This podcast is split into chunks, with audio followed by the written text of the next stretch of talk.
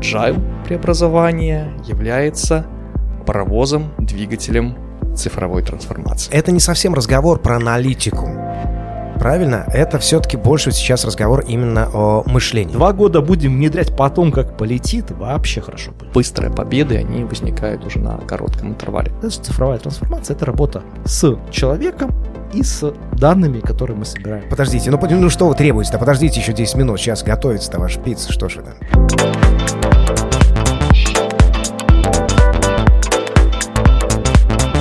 Добрый день, друзья! Это подкаст Банка ВТБ Беларусь «Сила слова», где мы трансформируем энергию слова в бизнес мечты, а мечту в бизнес. Сегодняшняя наша тема – это цифровая трансформация, где мы постараемся разобраться все-таки, что же это, внедрение CRM, наконец-таки, или же инвестиции в искусственный интеллект и блокчейн. В этом нам помогут разобраться наши гости. Варфоломеев Андрей, лидер agile трансформации ЗАО Банк ВТБ Беларусь, и Горшунов Владимир, основатель Agile Lab. Добрый день, друзья. Ну что же, давайте сразу вот в эту болезненную, я думаю, сразу тему. CRM.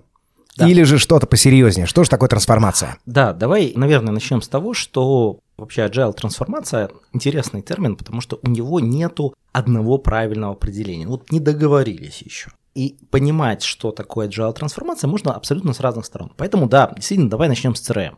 Вот давайте представим, у вас небольшой малый бизнес, и у вас есть телефонная книжечка в вашем Телефончики. Телефончики. Не рекламируем одну яблочную компанию. Вот в какой-то момент вы один сотрудник, все классно, и вас становится больше. И вот переход с телефонной книги сотрудника, там, записной книжки на CRM, это ваша цифровая трансформация. Теперь все контакты в одном месте доступны всем. Ура! Ура! Но все же. Но все же, да? Цифровая ли это трансформация?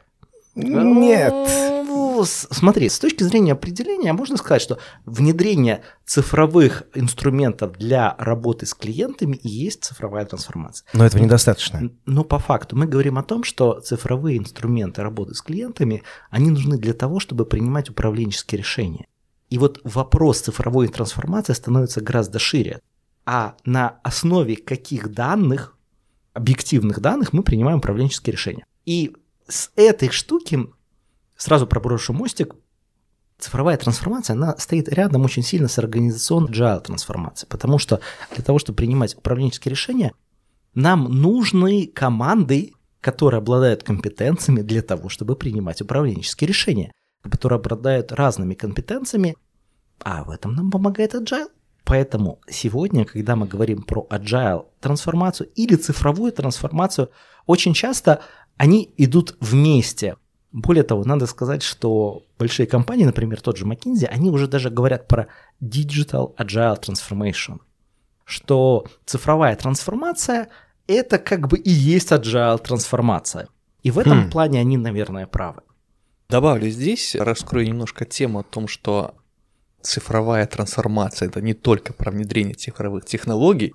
Иногда, опять-таки, условное определение цифровизация под ним подразумевает именно вот эту вот часть Да, цифровой... это вот прямо на слуху цифровизация бизнеса, да, давайте да, там да. бухгалтерию сюда, это сюда, да, тут цифров... пусть у нас дроны летают. Цифровой трансформации, когда мы то, что делали, скажем так, с помощью наших бумажек, листиков и так далее, переводим в цифровые каналы, это у нас цифровизация, это только одна из частей цифровой трансформации. В более широком смысле под цифровой трансформацией понимают немножко измененное отношение к клиенту. Когда клиент становится mm, интересно. в центре, именно акцентируется на его внимание, когда процессы компании, которая ведет бизнес, меняются так, чтобы изучать этого клиента, изучать его клиентский опыт, изучать его потребности, которые на самом деле постоянно, регулярно меняются, и строить свой бизнес так, чтобы этим потребностям удовлетворять. То есть, если мы удовлетворяем постоянно изменяющимся потребностям клиента, соответственно, мы более конкурентоспособны по отношению к другим компаниям, которые этим не занимаются. Ну, то есть вот в целом мы картину и нарисовали, я думаю, да, сразу убрали все ненужные наслоения в этом понимании да. цифровизации. И именно вот этот от цифровой трансформации, когда мы говорим уже в более широком плане об отношении к клиенту, к гибкому отношению к клиенту, которое тянет за собой и изменение всей организации, чтобы организация была достаточно поворотливая, чтобы меняться у себя внутри, чтобы реагировать на внешние изменения, мы как раз-то здесь подходим к так называемым гибким, либо agile подходам к организации всего производства, всего бизнеса. Поэтому здесь можно смело сказать, что agile преобразование является паровозом, двигателем цифровой трансформации. Я подытожу немножко по-своему, и вот я вижу дальше мысль. Грубо говоря, мало перейти от бумажки к записной телефонной книжке CRM, нужно еще изменить мышление, отношения и сам подход, иначе все это становится просто вбросом в технологии. Да, смотрите, то есть о чем мы говорим, что по сути, цифровизация, перевод клиентов в цифровые каналы, безбумажный офис, да, то есть вот эти вот все вещи – это классные, правильные вещи, которые нужны для чего? Для того, чтобы мы лучше, быстрее продавали, больше продавали, больше слышали обратную связь клиента и адаптировали наши продукты или услуги ну, с точки зрения клиентских потребностей. А вот чтобы мы могли принимать эти решения, просто инструмента недостаточно. Да? То есть можно собирать массу метрик, если вы смотрите на них раз в год, это бессмысленно. Это просто. вам не помогает. Но это то, что делает множество компаний сегодня. Да? Даже множество компаний, которые говорят о том, что у них есть продуктовый подход, продуктовое управление – продукты, продукт-менеджеры, владельцы продуктов, они могут, ну, не смотреть на Я на правильно рынок. понимаю, это не совсем разговор про аналитику. Правильно? Это все-таки больше сейчас разговор именно о мышлении. То есть вот когда мы говорим о принятии решений по поводу данных.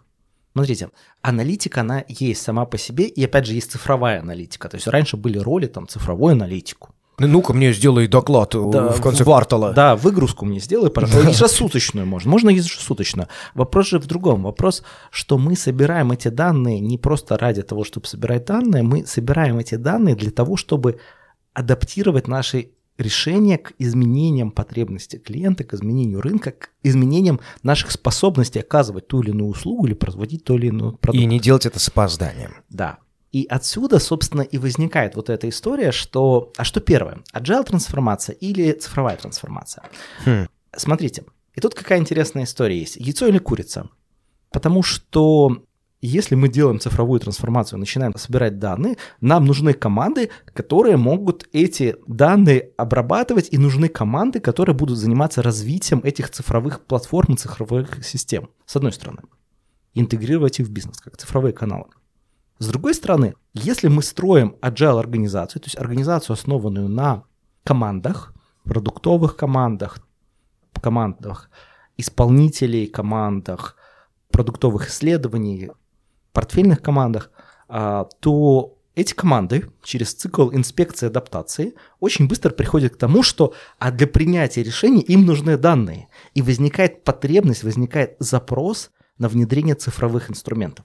Поэтому на самом деле есть статистика, кто и как внедряет цифровые изменения. Внешние консалтинги, которые приходят, приносят там платформу цифровую, ну, SAP, например. Процентаже успешности таких внедрений. И другая история, когда есть компания, она выросла, вот как ты говоришь, у меня возникает боль, мне нужна CRM.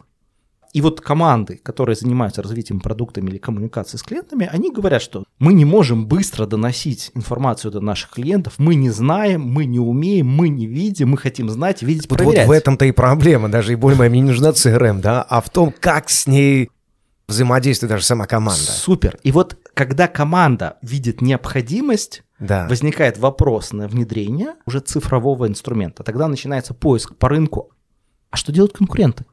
Как они так сделали классно, что у них стало быстрее? Да? О, у них CRM-ка появилась, классно. А они, оказывается, расшифровывают звонки с клиентами, вау, да, и у нас заявки даже где-то фиксируются, вообще космос. Да, то есть, я сейчас утрирую, понятно, но мы говорим о том, что эти две вещи идут вместе, и если это явном виде выросший запрос изнутри компании, то есть это люди, которые работают с, с продуктами или сервисами компании, продают их, оказывают услуги, у них есть потребность, у них есть боль, есть необходимость, и эта необходимость решается через внедрение цифровых инструментов. Это такой стратегия роста.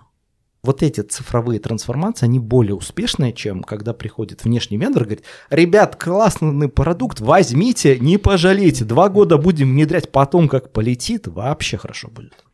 Это пугает. Хорошо, но мы немножко подбираемся к бизнес-аджилити и почему, ну, без этого просто невозможно.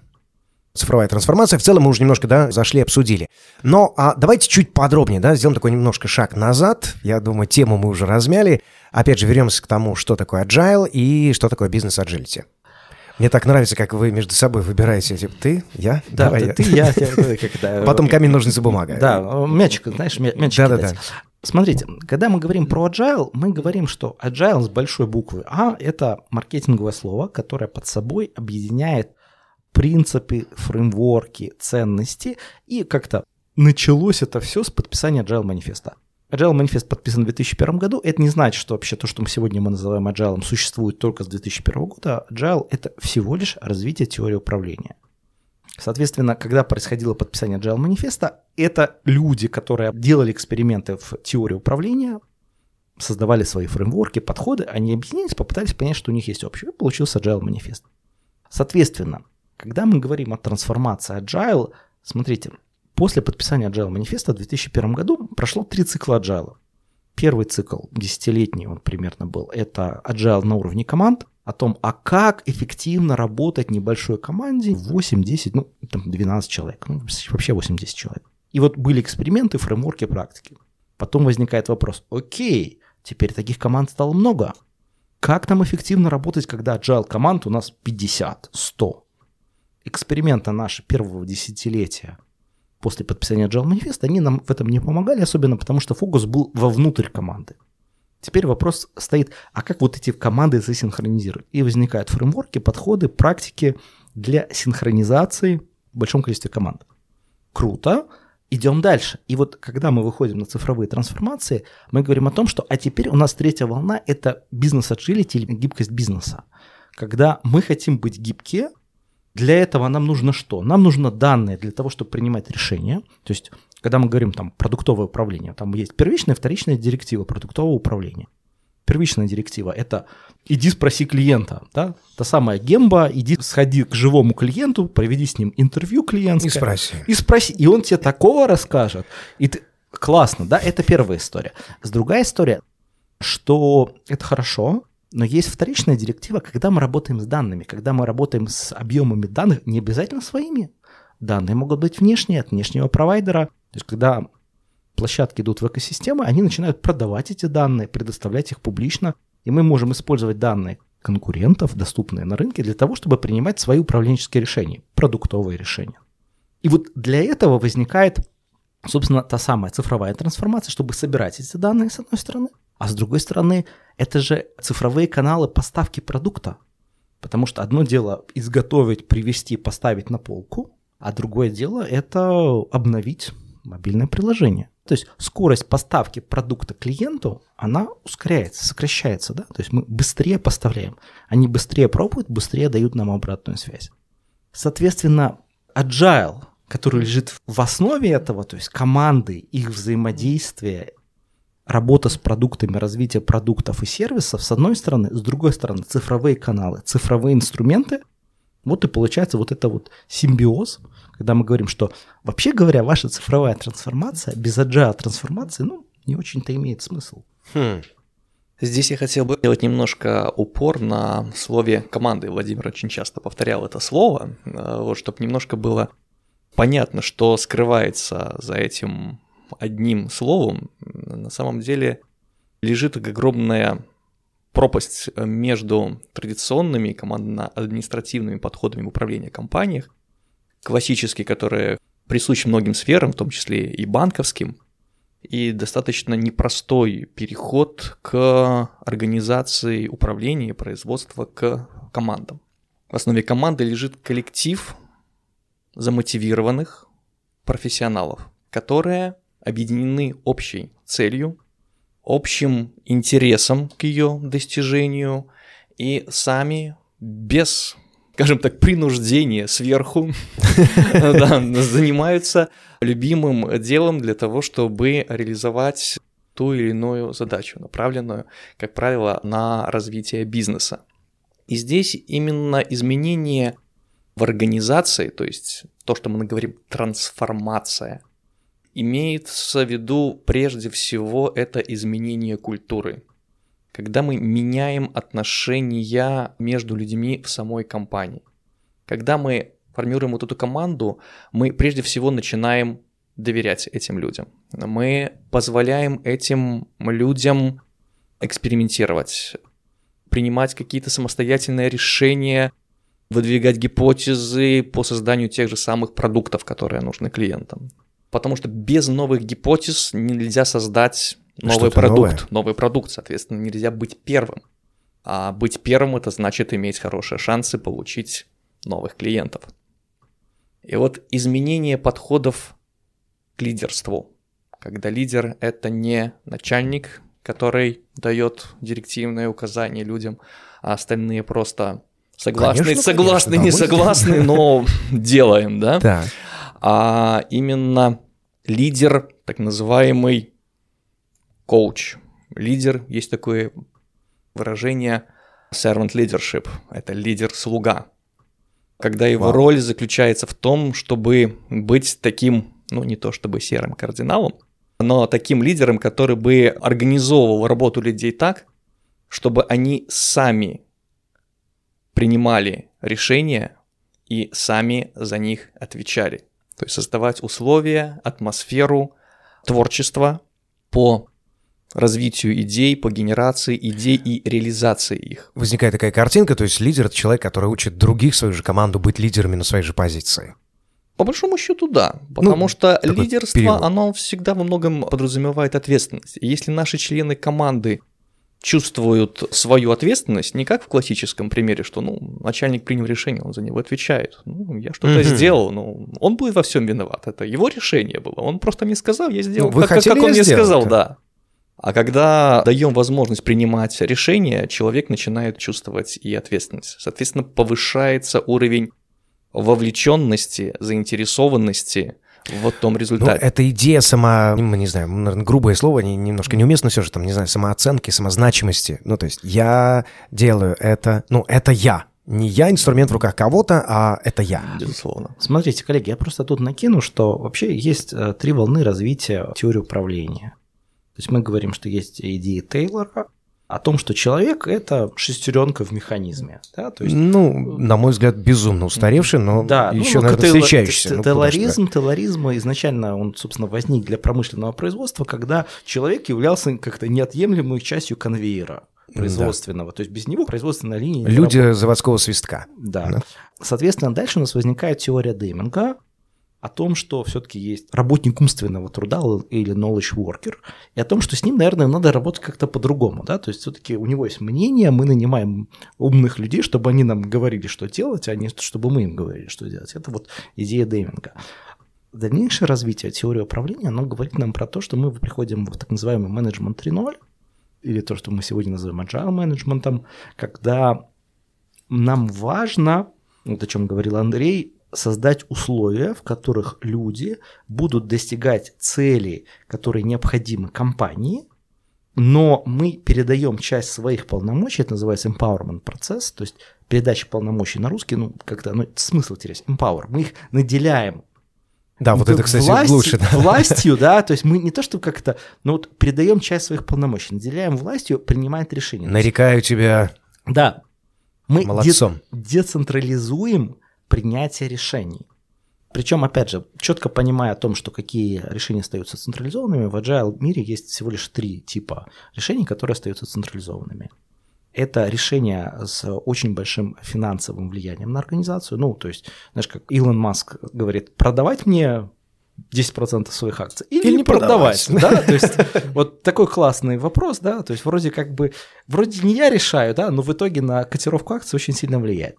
А с другой стороны, все, что несет большие финансовые влияния, долгосрочное, остается централизованным. Вторые типы решений – это нечастые решения. Да? То есть вот как часто мы меняем там офисное здание. Вот мы вот здесь находимся или вот здесь. Ну, не так Очень часто. редко, и да, то и при вот, необходимости. Вот эти решения, они остаются централизованными. Или же решения, которые требуют понимания экономики масштаба. То есть понимание экономики масштаба – это когда люди, находящиеся на определенных э, функциях в компании или в командах, они не обладают всей картиной. Вот эти решения остаются централизованными. Ну, все остальное... Я позволю шутку, и хотелось бы добавить еще и четвертое, в силу того, что атмосфера все-таки уже витает, и, конечно же, четвертое – это принятие решения о том, в какую дату пройдет новогодняя вечеринка в компании. Но мы движемся дальше. Окей, вижу, шутка не зашла. Ну, ладно, я старался. Хорошо, но это звучит, конечно, потрясающе, но не возникает ли проблема, когда лидер это понимает, и лидер это внедряет и стремится к этому, но команда, ну, не знаю, вот она сопротивляется? Смотри, ты, кстати, очень правильную тему поднял. Вообще говоря, когда мы говорим о том, что мы делаем трансформацию, неважно, agile, трансформацию, цифровую трансформацию, есть такое понятие движения сверху вниз и снизу вверх. То есть, с одной стороны, у нас должна быть поддержка лидера, ли, вообще лидеров в организации. Это движение сверху вниз. Но с другой стороны, должно быть желание и поддержка команд. То есть, соответственно, это движение с обоих сторон. И для того, чтобы обеспечить это движение с обоих сторон, следующая серебряная пуля или секретная пуля в любом изменении, в организационном изменении, в организационном change management, это, собственно, сильная команда трансформации, которая наделена властью и полномочиями в рамках организации, формальной в том числе властью и полномочиями, и привлечение армии волонтеров, то есть людей, которые хотят меняться, людей, которым это интересно, по склонностям, у них есть карьерные амбиции, у них есть желание, задор, энергия. Как это? Как много в вашей компании молодых людей? Насколько молодых? Это ну, людей до 30 лет, да?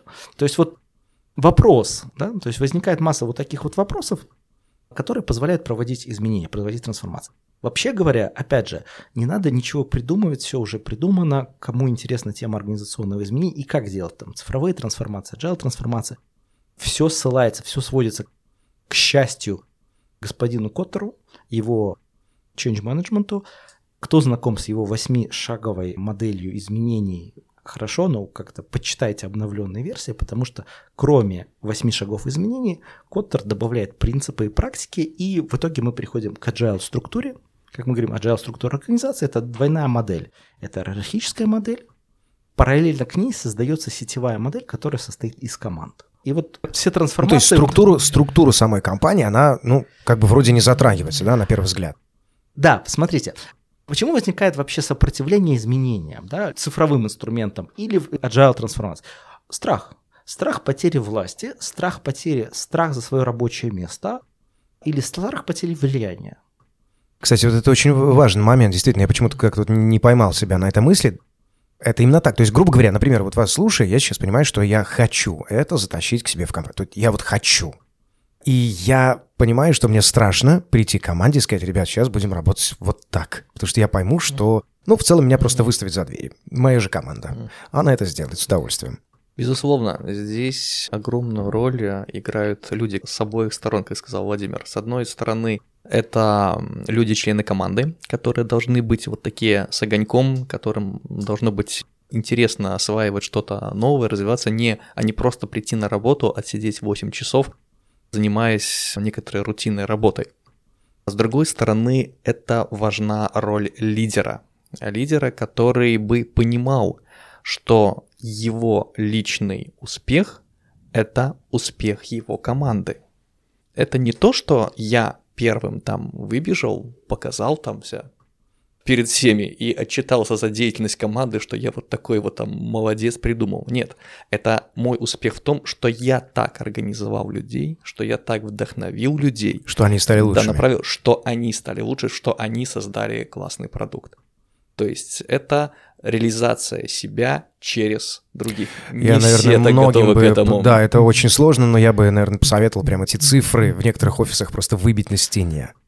А, лидер этот потрясающий. Хорошо. А, ну вот у нас получается некоторые домены, которые вот э, бизнес agility мы должны провести компанию, да, то есть лидерство, но я думаю, мы сейчас прекрасно это разобрали. Обучение – это второй шаг. Вот здесь тоже, я уверен, есть свои подводные камни. Смотрите, когда мы говорим про обучение, есть понятие обучающейся организации. То есть мы говорим о том, что компании недостаточно один раз чему-то научиться, там, внедрить некий цифровой продукт и следующие 20 лет жить на этом цифровом продукте. Мы говорим о том, что часть функций компании становится постоянно учиться, постоянно развиваться. То есть внедряется такой подход, когда мы сами находим, каких компетенций нам не хватает, формируем их, набираем и переформатируемся, да, то есть, а что еще, а что еще нужно? Причем, смотрите, если мы этим процессом не управляем, как в многих организациях, люди все равно будут учиться, будут развиваться. Но будут развиваться не тому. Ну, это хаотично, и кто А, куда и- да, хочет. кто куда хочет. Самое главное, что, смотрите, у меня был коллега, очень талантливый специалист, и в какой-то прекрасный момент он стал там чемпионом Беларуси по рыбной ловле. Как бы класс, классное, классное. Он вовлекается, в, и вот он добивается определенных результатов. Выровнено ли это с э, целями компании? Ну, не очень, наверное, да. Ну, если только мы не продаем рыболовные сласти. наверное. Наверное, да. Да, ну, то есть, соответственно, возникает вопрос, что мы не просто выстраиваем обучающуюся организацию, да, которая включает в себя и теоретические циклы, и по-русски звучит странно, наставничество, менторинг, да, и профессиональный коучинг или agile коучинг, причем что это разные вещи немножечко. То есть мы выстраиваем среду, в которой люди могут расти, но не просто расти, это ты вырос, ты молодец, да, на тебе там печеньку или на тебе повышение ты вырос и ты стал более полезен или более эффективен в той команде, в которой ты работаешь, потому что переход от личного к командному развитию, вот это именно то, что продвигает agile подход. У меня сразу возникает такой вопрос. Вот, э, ну, раз уже мы заговорили о командном, да, о командном, и эта тема, она сквозная, безусловно, здесь ну, просто никуда не деться. Возникает ли, вот у меня сразу мысль о нашем менталитете. Вот наш, давайте так, славянский, хамский немножко менталитет. Вот есть ли разница в обучении и применении, там, не знаю, этих практик на Западе и у нас? Вот эти моменты, наверное, мне интересно было бы услышать. Смотрите, на самом деле тут, в принципе, многие говорят там про теорию поколений. Да, безусловно, Да-да-да. тоже. Оно, Вот все зудит, все в Да-да-да. ушах, да. Я не являюсь фанатом теории поколения, потому что на самом деле люди, которые работают в одной и той же специальности, и даже если у них большая разница в возрасте, между ними гораздо больше всего общего, чем людей в одной возрастной группе, но которые занимаются разными типами деятельностями. Поэтому как-то всем любителям статистики, вот почитайте все-таки подробнее про точность теории поколений. Давайте вернемся вот к этой истории. Смотрите, что получается. Разница. Где вот начался agile в Европе? Это такая почти байка. А Отлично. изначально в Европе agile начался, хорошо прижился в скандинавских странах. Голландия, Дания и так далее. Почему? Потому что изначально, любимая история, там не было одного, король был, но они же были викингами, да, то есть что делают викинги? Собираются викинги, говорят, кто мы, викинги, что мы хотим? Ну, они же как-то, викинг, он же фермер. Мы можем сеять, либо... Или там, делать набеги. да, плыть, грабить Британию, да. А причем плыть, грабить Британию, каждый дракар, он же как это, самоорганизованная небольшая Да. команда, 10 человек, да. То есть мы либо сеем, либо плывем грабить. Соответственно, мы пока внутри себя не договорились, мы никуда не плывем, да. Договорились, плывем, грабим, возвращаемся. Делим. Да, у- собираем вече, там, не я сказал, мы плывем, а мы собрали вече, сели, поговорили, договорились. То есть вот это коллективное принятие решения, оно просто как-то исторически у них сложилось. Ну, я повторюсь, это немножечко баечка. Но да? все равно звучит очень, Да, очень, красиво, очень приятно. красиво. да. Поэтому на самом деле изначально вот центр внедрения agile подходов это вот как раз Голландия, э, Дания, скандинавские страны, потому что это очень близко им по культуре. Вот договориться. Могу я уже подозревать, что а у нас... А вот все не так просто. Нет? Так, все не ну-ка. так просто. А у нас дальше есть вопрос так называемой мускулинности. То есть вопрос, насколько мы пытаемся друг другу что-то доказать. Вот когда я смотрю кому-то в глаза, это А. агрессия или не агрессия? Это интересно. Да, смотрите, то есть вот договориться за коллективно – это один тип поведения, а другой тип поведения – я красив, я должен это доказать. Ну, или я, мне Убедить. кажется, что я умнее, я Да. должен настоять. настоять, добиться, я начальник, ты дурак, я так сказал, делай. И вот фишка в том, что это формат поведения, который завязан, с одной стороны, на культурологические аспекты, с другой стороны, на язык. Но культурологический аспект есть культурологический аспект страны или нации, а есть культурологический аспект компании. Так вот, фишка в том, что культурологический аспект компании сильнее культурологического аспекта нации. То есть вы можете построить компанию, которая состоит из людей, которые за договориться, и в то же самое время, в том же самом месте, в том же самом бизнес-центре может сидеть абсолютно другая компания, в которой есть один вождь, и который вот на своей силе воли Тащит. тащит это все к светлому Поехали. будущему, как он понимает Мгм. это, да? Соответственно, вопрос культуры применимости очень сильно зависит от том, какие отношения мы выстраиваем. И опять же, здесь хочется сослаться на спиральную динамику, то есть есть разные можно. уровни, ру- уровни организации, там, начиная от красных, переходя к бирюзовым, которых, ну, не так много, мягко говоря, и надо найти хотя бы там зеленый уровень. Давайте вот в эту тему можем долго Ну, уходить. Да, там мы долго уйдем, Да. но если подводить итоги, то, грубо говоря, ваша атмосфера, ваша культура внутри компании, если все хорошо, то она отсекает вот эти идеи менталитета, разницы поколений, ну, то есть это не так, да? Да, безусловно, и я хотел бы, чтобы под подтверждение этому сказать, что в основе и agile, и многих других процессов лежит прежде всего экономический базис. Сам по себе agile он не возник ни в средние века, не возник ни в 19 Нам только что веке. рассказали другое. А, Подожди. Ну, скажем идеи сами, скажем так, были Ну, культурологически связаны, да. Вот, но именно да. Именно возник в эпоху информационной революции, да, если будем сравнивать с предыдущими революциями, когда у нас появился просто конвейер Форда, и когда производство можно было наращивать до огромных масштабов, и рынок был неосвоенный, тоже огромный, и все он, как говорится, съедал, конкуренция была не столь сильна, и когда уже приближаясь к концу прошлого столетия, борьба за клиента начинает обостряться, и компании становятся все более в своих услугах и продуктах кастомизированные, ориентированными на клиента, на его потребности. То есть больше обращать внимание, а что нужно этому клиенту, либо этой группе клиентов. Плюс еще на это накладываются, опять же таки, обусловленные экономическими факторами, быстрые изменения, технологические изменения, когда потребности клиентов тоже меняют. Если Мне хочется еще сказать, сюда добавить, безусловно, и социальные изменения, потому что, ну, черт возьми, да, развитие интернета, инстаграма, каждая личность, каждый Да. должен присмотреться, это тоже откладывает отпечаток на то, как мы должны обращаться к нашим клиентам. И это все способствует тому, что и в компаниях становятся востребованными эти гибкие подходы, подходы к образованию команды. И, соответственно, востребованы люди, которые могут быть командными игроками. То есть по той спиральной динамике, которую упоминали, говорится, да, находится выше Кстати, красного синего уровня. Тем, кто не да. читал эту книгу, все-таки найди, найти и прочитать обязательно спираль- спиральную динамику. Очень полезно будет. И, на мой взгляд, скажем так, тоже имея опыт общения с достаточно разными странами, людьми, в каждой нации, в каждой стране есть люди, которые склонны к любому уровню можно отнести, в том числе и к командной работе, и в противовес, как мы называем красный уровень, это вождизму с собой затмевать всех остальных.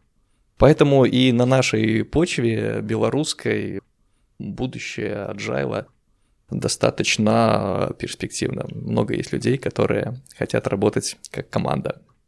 Прекрасно. как бы завершая эту мысль, я повторю, что, по сути, смотрите, коллеги, если раньше можно было сказать, что мы делаем какие-то эксперименты, ну, потому что до Agile были другие популярные слова в той же банковской среде. То есть э, коллеги, наверное, слышали 6 Sigma или Lean. Реакцию, которую я встречаю, работая с компаниями, очень часто, ну, мы там Скрам пережили, и Agile переживем. Мы там Lean пережили, но это 10 лет назад было. Ну, сейчас Agile модное слово. Тут смотрите, фишка в том, что это не новое модное слово, это, еще раз, изменение теории управления, которая просто становится мейнстримом, она уже стала мейнстримом. Вопрос просто, как это мы работаем или мы не работаем. И всегда будут компании, которые живут в других парадигмах, и люди просто будут себя чувствовать там комфортно и руководить так, как они привыкли. Но мне кажется, учитывая все вообще изменения сейчас, то или мы работаем, или мы отмираем. Смотрите, на самом деле нет. Дело в том, что компании умирают очень медленно. Опять же, я, наверное, говорю больше не про Да. белорусские компании, все-таки про глобальные компании. То есть жизненный цикл организации, он огромный, если это огромная компания. И там бывает разное. Да, бывает разное, бывают разные взлеты и падения, но еще раз, это тренд, мы идем в этот тренд. Можно ли быть не в этом тренде, не делать цифровую трансформацию, не делать agile трансформацию? В принципе, наверное, можно.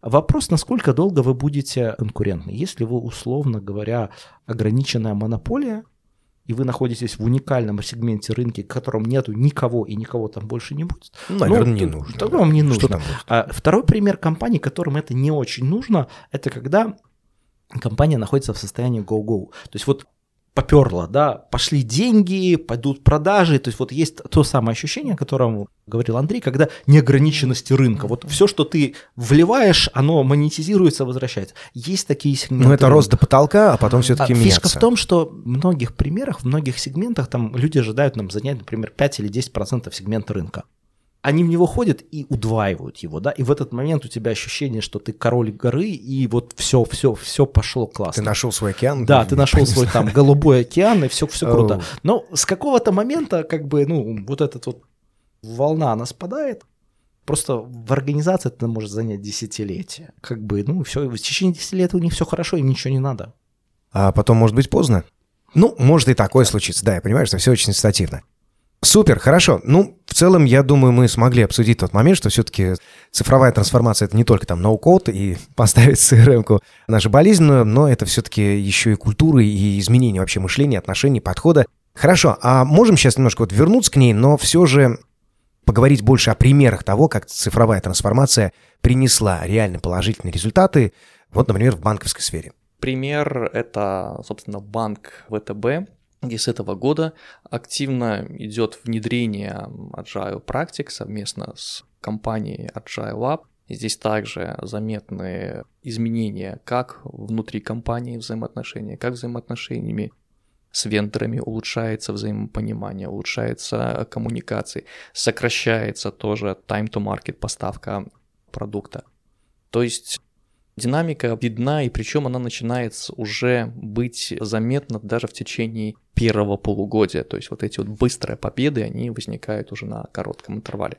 Дальше по развитию, по изменению культуры, по вовлечению новых и новых, скажем так, структур организации того же самого банка, конечно, требует дополнительных усилий и больше времени. Вау. Окей, я тогда подведу немножко итоги блока, возьму на себя такую смелость. То есть, грубо говоря, когда мы говорим про бизнес agility, то понимаем, что компания проработала или должна проработать и пройти по вот следующим, не знаю, там принципы, домены, точки, вот как можно их обозначить. Это лидерство, это обучение, причем это, ну, насколько я понял, постоянно обучающаяся компания, это командная и техническая гибкость. Далее это поставка продукта, как раз таки вот к вашему примеру, о котором вы рассказали. Это работа систем, ну, то есть вот принципы agile не только внутри каких-то, ну, то есть это, конечно, Систем, дизайн. Дизайн thinking и систем thinking. Даже вот здесь. Окей, да. сейчас, наверное, об этом подробнее расскажем. Далее у нас идет стратегия и организационная гибкость. Ну, то есть в целом вот, вот эти семь позиций – или же что-то можем добавить еще? А, Или ну, как-то вот покрупнее рассказать? Я думаю, что, в принципе, это все. Это семь доменов бизнес-гибкости, бизнес-аджилити. Тут надо сказать, что когда мы, например, говорим про организационную гибкость, мы говорим конкретно про выстраивание орг-структуры вокруг потока создания ценностей. Это очень важно. То есть это не функциональные департаменты, то есть вот отдел тестирования, отдел разработки, отдел маркетинга. Это люди, которые выстроены в орг-структуру, которая закрывает некую бизнес-линию некий поток создания ценностей. Если мы говорим про стратегию, многие скажут, у нас есть стратегия, даже в малом бизнесе у нас есть стратегия. У нас есть стратегия. Да, мы не можем выжить без стратегии. Но это вопрос выравнивания стратегии с э, исполнением. Да? То есть, чтобы через, например, каскадирование целей, через сквозное целеполагание, как инструмент реализации это может быть Objective Key Result, OKR. Да? То есть есть некий механизм, который позволяет вот мое видение, я хочу идти туда, там светлое будущее, разложить по многолетним, годовым, квартальным целям, достижимым, причем достижимыми на уровне сделал, не сделал, а достижимым вот мы достигли на 80%, мы достигли на 60%, то есть оставлять некий диапазон достижимости этого всего. Если мы говорим о том, что это создание продуктов, это продуктовая экспертиза, это не просто, ну, у нас есть продукт, у нас есть продуктовая экспертиза. Это как раз работа с данными, с того, с чего мы начинали. Да, цифровая трансформация – это работа с человеком и с данными, которые мы собираем с этих людей, с того, как они работают с продуктами, сервисами, с услугами и так далее. То есть это включает в себя много аспектов, которые нужны для того, чтобы это действительно создавало ту самую гибкость. Зачем нужна бизнес-гибкость? Она нужна для того, чтобы как можно быстрее среагировать на изменения рынка. Вот мы маленький кораблик, маленький бизнес, мы там средняя яхта среднего бизнеса, или мы там лайнер, авианосец большого бизнеса. Вопрос при изменении ситуации, как быстро мы сможем развернуться? То есть мелкому бизнесу это сделать легче. Намного быстрее. Намного легче. легче. Там развернуть авианосец это та еще задача. Но по факту это всего лишь вопрос гибкости. Угу. Ну, раз уж заговорили о малом бизнесе, наверное, давайте вот в эту сторону пойдем мы вот больше приводим примеры, конечно же, крупных компаний. Да? Вот немножко именно в малый бизнес скажите, вот с каких шагов вы посоветовали начать цифровую трансформацию именно малому бизнесу? Вопрос, опять же, что делает малый бизнес, да, то есть в любом случае любая организация может быть представлена в виде трех уровней. Это вот портфельное управление с финансированием и стратегическими темами, это продуктовый уровень, неважно, вы делаете логистику, вы что-то продаете, и это, собственно, исполнение, да, то есть change. Есть модель у Kanban, FUP называется, Fitness for Purpose, которая говорит, что любой сервис, там, продукт или сервис, который вы оказываете, он состоит из трех фаз, которые очень ложится на то, что мы сейчас с вами говорим. Это дизайн, то есть вы хотите открыть, не знаю, пиццерию, да, то есть вот концептуально, какая это будет пиццерия? Это будет пиццерия с печью с открытым огнем, которая готовит всякие классные... По секретному рецепту. Да, итальянской бабушки. И как бы у нас есть итальянский шеф, который самолично каждую пиццу на лопате закладывает в эту А печь. потом ругается на армянском. Да, вот, это, собственно, дизайн. Окей. Есть следующий этап – это имплементация. То есть это уже конкретный угол проспекта и чего-нибудь, и Козлова, не знаю, например, где стоит ваша пиццерия, у него есть конкретное меню, вот, которое можно сейчас заказать. И у вас есть, например, услуга доставки, ваша или там через некую сеть доставки. Вот это имплементация. А есть последний этап, это сервис деливери. Это когда вы пришли в заведение или заказали, и вот конкретный официант принес вашу вот конкретную экземпляр вашей пиццы. Вот смотрите, если мы говорим про agility, с чего оно начинается, да, то есть продуктовый цикл – это концептуально, что мы делаем, и вот, а как бы это, это продуктовая команда – это команда, получается, шеф-повара, которая придумывает новые рецепты, то есть это шеф-повар совместно с владельцем, или это одно лицо, это совместно там с другими представителями, совместно там с теми, кто обрабатывает заказы и так далее, то есть возникает некая продуктовая команда, которая занимается развитием. На развитие надо выделять время и бюджет. Вот. А дальше возникают команды исполнения, как сервисная команда, команда смены, например. Команда, которая отвечает за исполнение этой всей истории. Вот, собственно, с чего начать обычному мелкому бизнесу? Понимание того, а вот что он делает, да, и насколько это попадает его клиента. То есть, какой у тебя дизайн, какая у тебя имплементация, какой у тебя сервис delivery, что для тебя так называемые fit for purpose метрики, метрики, которые позволяют, а достаточно ли хорошо ты обслуживаешь своего клиента? Сколько клиент готов сдать пиццу в заведении? Можно от, от себя лично, пожалуйста, и можно поставить кнопку вызова официанта на стол, а не махать руками. Да, да. Пожалуйста. А можно, а можно мне взять чарджер? Зарядник для телефона. А да, можно да. мне... И вот у тебя возникает целый список вещей, которые являются твоим fit for purpose. Но прежде всего это обычно цена и время обслуживания. Может быть какая угодно классная пицца, но если ты ее ждешь 3-4 часа, то нет, нет, нет, да? Нет. С другой стороны, это может быть американский вариант, когда пицца уже готова, нарезана на слайсе, когда ты приходишь и берешь. Ну, в целом у нас на фудкортах, да, на фудкорт популярная тема, да, но вопрос, а сколько ты готов за такую пиццу заплатить? Готов ли ты за нее заплатить столько же, Сколько ты ну, платишь? Это же вопрос, да, ценности клиента, потому что если я опаздываю, то, ребят, вот. Вот, ваш, соответственно, там, рублей, возникает погнали. fit for purpose, возникает так называемый health range, то есть здоровый интервал, то есть, ну, тот самый все пресловутый Network Promoter Score, он не должен опускаться ниже какого-то значения. Должен быть MPS всегда 100%, да ну нереально, не нужно это. Возникают метрики, если у нас что-то болит, например, NPS.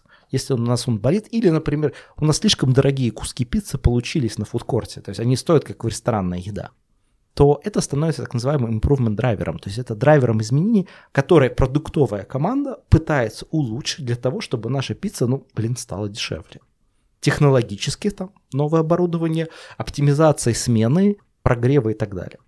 И самое последнее, какие еще есть метрики, вот с чего начать самому бизнесу, это так называемые метрики самолюбования. Это интересно. Да, смотрите, если вы вешаете у себя в заведении, что в том году мы продали 20 тысяч пиц. Насколько важно клиенту, который пришел конкретно заказать пиццу, ждет это знать. уже третий час, о том, что в том году вы продали 20 тысяч пиц. Вот это метрика самолюбования. То есть это метрика, которая показывает вам, какие вы классные, в какие вы красивые, но она не помогает ответить на вопрос, почему вас потребляют. А не возникает ли у меня сейчас мысль такая о том, что эта метрика, на самом деле, просто вот эта даже надпись, она закрывает от нас клиента, нам просто нравится, что мы продали 20 тысяч пиц. Ну что вы требуете-то? Подождите еще 10 минут, сейчас готовится-то ваша пицца, что ж это? Смотри, ну на самом деле да, просто надо понять, что действительно является нашим драйвером, что нашим fit for purpose, почему нас потребляют и зачем это все. Вот в этом помогает нам agile подход, продуктовые команды, понять, а что мы с вами делаем. Ну, будем уже потихоньку завершать, как всегда, по традиции в финале небольшой блиц вопросов, не совсем откровенных, но ответы я ожидаю, что будут именно такие. Окей, первый вопрос. Цифровая трансформация – это больно? Часто да. Не всегда люди готовы меняться, раз, и в ряде случаев приводит к кадровым изменениям. Вот в этом вот состоит боль. Окей, перейдем к мифу. Так, окей, сеть нам подбросила. Цифровая трансформация – это всего лишь выдумка маркетологов, правда? Нет. Смотрите, цифровая трансформация – это принятие управленческих решений, исходя из данных клиентов – да, то есть если у нас есть цифровые инструменты для сбора этих данных, сбора обратной связи, и у нас есть процессы, да, то есть это не только про инструменты, но и процессы для принятия решений, например, там в рамках продуктовых agile команд, вот это и есть agile трансформация. А то, что это маркетинговое слово, в которое можно втянуть многое, с одной стороны, да, но и agile это маркетинговое слово, поэтому... Как мы уже обсуждали. Да, придется и... с этим мириться. Ну хорошо, и мне бы хотелось, э, конечно, услышать ваше мнение на, такое вот высказывание, э, ваш комментарий. Почему цифровая трансформация это скорее смешно, чем успешно? Вот есть такой гуляет по сети. Смотрите, мне кажется, что это смешно, чем успешно, это когда мы как раз внедряем какую-то единую платформу. Да? То есть мы берем большое техническое сложное решение и считаем, что люди поменяют свое поведение, потому что у них появился классный инструмент, классный микроскоп. Теперь я гвозди буду забивать не молотком, а микроскопом. На самом деле нет для того, чтобы люди начали пользоваться микроскопом как микроскопом, нужен не только микроскоп, но и обучение. Да, нужно обучение, изменение модели поведения, изменение функций. Если человек забивает гвозди, ну, может быть, ему не нужен микроскоп, дайте ему там автоматический гвоздемен. Станет гораздо лучше. Отличная цифровая трансформация. Да, поэтому вопрос в том, что придет подмена понятий, мы это делаем не просто потому, что сделать безбумажный офис – да, или не просто делаем потому, что, ну, как бы бухгалтерия наша не может без 1С, а значит 1С, значит у нас цифровая трансформация. Это скорее про то, что мы пытаемся решить проблему или бизнес-потребность. Если у вас нет этой потребности, не надо ее решать. Поддержу Владимира. Э, действительно, дело становится смешным, а иногда и далее после смешного грустным, когда мы не правильно понимаем действительно, в чем суть трансформации, суть явления, как цифровой трансформации, так и agile. Я по agile очень часто слышал выражение «фигня ваш agile не работает, я пробовал, не получается». Когда начинаешь уточнять, как делал ты этот agile, хочется сказать, да, вы просто не умеете его готовить. Именно так. Хорошо. Господа, огромная вам благодарность за этот подкаст. Напомню, это подкаст ВТБ «Сила слова». Мы сегодня разбирались с цифровой трансформацией, и на самом деле под этими словами теперь мы уже понимаем, ну, на мой взгляд, более вдохновляющие, интересные вещи для развития нашего бизнеса. В этом нам помогали разбираться Варфломеев Андрей, лидер Agile трансформации ЗАО Банк ВТБ Беларусь, и Горшунов Владимир, основатель Agile Lab. Услышимся. Пока.